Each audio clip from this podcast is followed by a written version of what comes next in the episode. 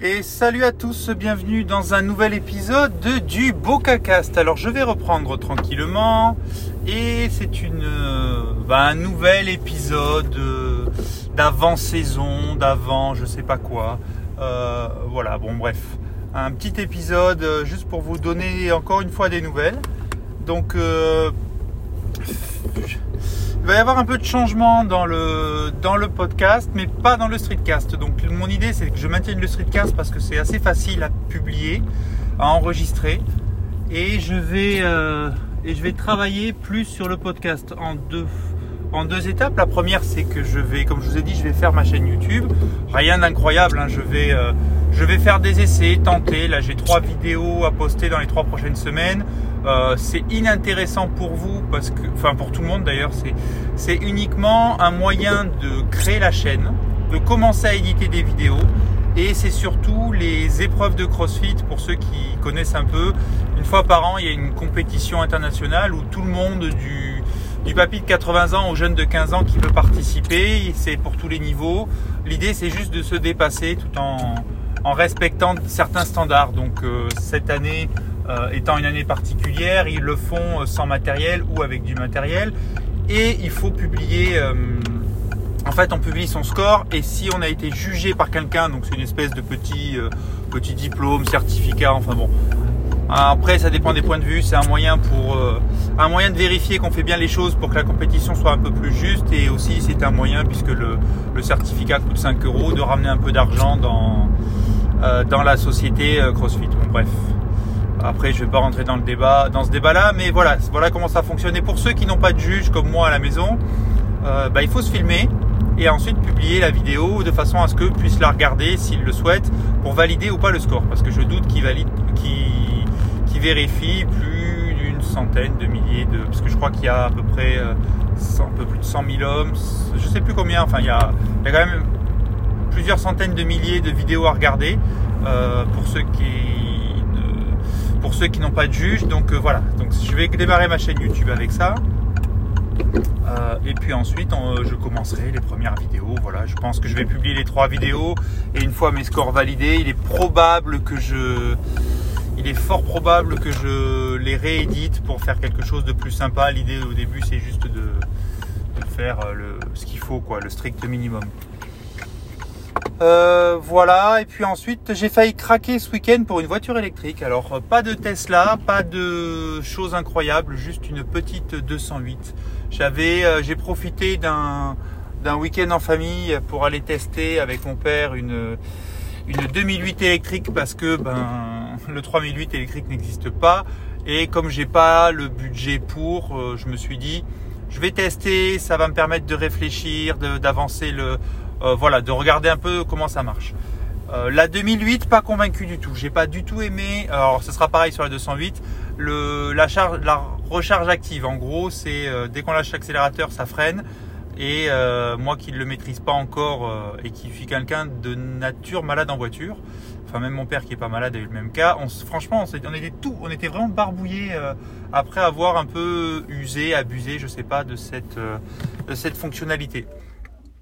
Mais en dehors de ça, quand on est en mode euh, bah, automatique euh, et électrique, c'est vachement sympa. Donc c'était très bien pour la euh, pour la 2008, mais rien de fou quoi. Je voyais pas, euh, j'ai pas été emballé plus que ça quoi. Oui, j'ai un 2008, ça ressemble à un Mini 3008, mais euh, mais la voiture est un peu lourde, les accélérations, oui, bon, on sent qu'on recule dans le siège quand on appuie puis au plancher, mais c'est pas fou quoi. Vraiment, c'est pas fou. C'est bien, mais c'est pas fou. Par contre, la, la petite 208, euh, bah, pour ceux qui ont déjà conduit des 208 avec le petit volant, la maniabilité est géniale. Le nouveau cock- iCockpit 3D, euh, c'est un gadget, mais c'est hyper sympa, hyper agréable, j'ai trouvé. Bon, jusque-là, c'est une 208, hein, rien de plus. Pas besoin de faire une revue de voiture. La partie électrique, bah, c'est une voiture électrique, hein, donc euh, comme elle est légère, c'est vachement sympa. Mais tout ce mélange de la, le silence de la voiture, la facilité de conduite d'une automatique, euh, bah, le silence via l'électrique, mais aussi avec voilà le fait que ce soit une électrique, avec l'accélération, le fait de ne pas polluer, la gestion des batteries, toutes ces petites choses. Moi, ça, sur la 208, j'ai vraiment eu un gros coup de cœur. Pas, j'ai pas envie de dire que ça m'intéresse plus que Tesla, parce que Tesla, c'est encore autre chose. Mais aujourd'hui, pour Tesla, je, suis, je vends ma voiture secondaire, j'utilise l'aide de l'État, j'utilise la totalité et après je rajoute encore parce que je crois que ça fait, euh, je peux en tirer un peu moins de 5000 euros sur ma voiture secondaire, les 7000 euros d'aide de l'État, euh, voilà, ça me fait 12 000 euros.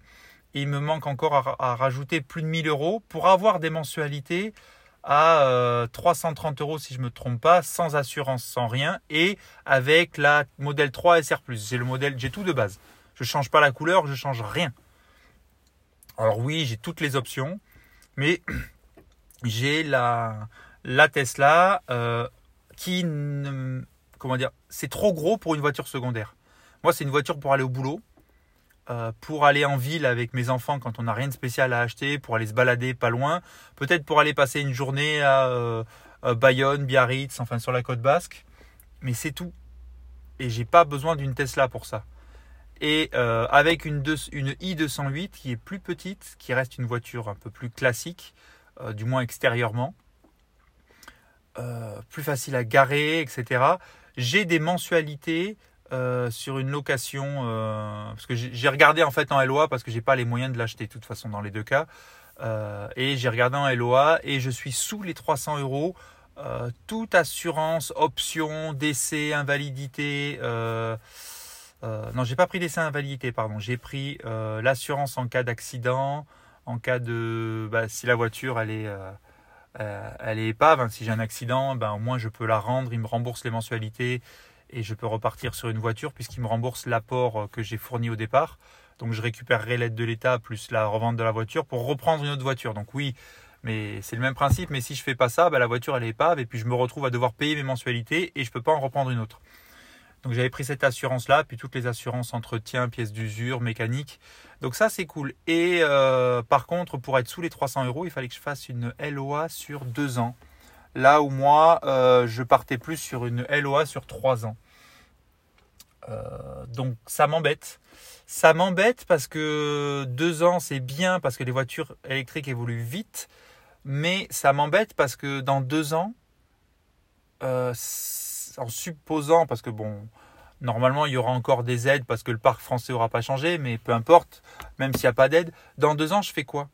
J'ai même pas deux ans pour réunir un capital de 7 à 8 000 euros, parce que je compte un capital un peu moins, plus un éventuel apport, parce que je dis 7 8 000 euros s'il n'y a pas d'aide de l'État, plus un éventuel apport complémentaire pour avoir des mensualités raisonnables. Et franchement, ça aurait été trois ans, je veux dire, trois ans, bon, euh, la voiture aura trois ans, les choses auront suffisamment évolué pour que l'envie de changer euh, soit là. Et même, il y aura d'autres voitures, etc. Et euh, trois ans, bon, ça fait... L'apport, on peut plus le lisser, mais deux ans, ça fait un peu juste. Donc du coup, j'ai failli acheter une, voiture, une 208 électrique, pas toute option, pour être sous les 300 euros de mensualité avec toutes les assurances incluses. Euh, ce qui est déjà pas mal. Hein. Mais derrière, ça implique que il faut que je revoie mon abonnement d'électricité, que je revoie mes assurances. Enfin, deux trois petites choses qui font que le fait d'économiser en essence, le fait de de rajuster certains trucs, je en fait je, je réutilise un budget que j'ai prévu pour autre chose pour cette location de voiture. Mais l'un dans l'autre, j'ai la sérénité de plus gérer une voiture et une et le plaisir d'avoir une voiture électrique. Donc l'un dans l'autre, ça me coûtait, mais c'était faisable. Enfin, ça me coûtait un peu, quoi, pas beaucoup, mais bon. Bref, donc du coup, j'ai failli le faire, et puis finalement, après discussion avec ma femme, je ne vais pas me lancer là-dedans tout de suite. Par contre, je vais me préparer pour, euh, juin, histoire d'attendre euh, plusieurs choses. Euh, bah, déjà changer tous mes forfaits, étudier un peu plus la voiture électrique. Donc je vous ferai un podcast là-dessus avec toutes mes recherches, etc. Peut-être même une vidéo. Je Dommage d'ailleurs, j'ai pas filmé mon essai, c'est un peu con. Bref, c'est pas grave. Euh, je referai un essai euh, sur un autre modèle, ce sera sympa. Euh, que ah oui, si j'irai peut-être même à Bordeaux faire un essai de la Tesla à la limite d'ici juin. Je pense que c'est plus raisonnable. comme ça, je serai sûr de mon choix et pas de me dire. bref, je reviendrai là-dessus après. Et voilà, donc d'ici juin, le temps de changer tous mes forfaits, réajuster, préparer l'emplacement pour la recharge électrique, vérifier que tout soit bon à la maison, Côté financier, que ça passe, quoi, qu'il n'y ait pas de problème particulier. Une fois que tout ça se sera fait, je pourrai envisager plus sereinement la voiture électrique. Voilà, sur ce, je vous laisse. Je vous dis à, à plus tard pour un prochain épisode, une prochaine vidéo. ou un prochain podcast. Salut, bonne journée, bonne semaine.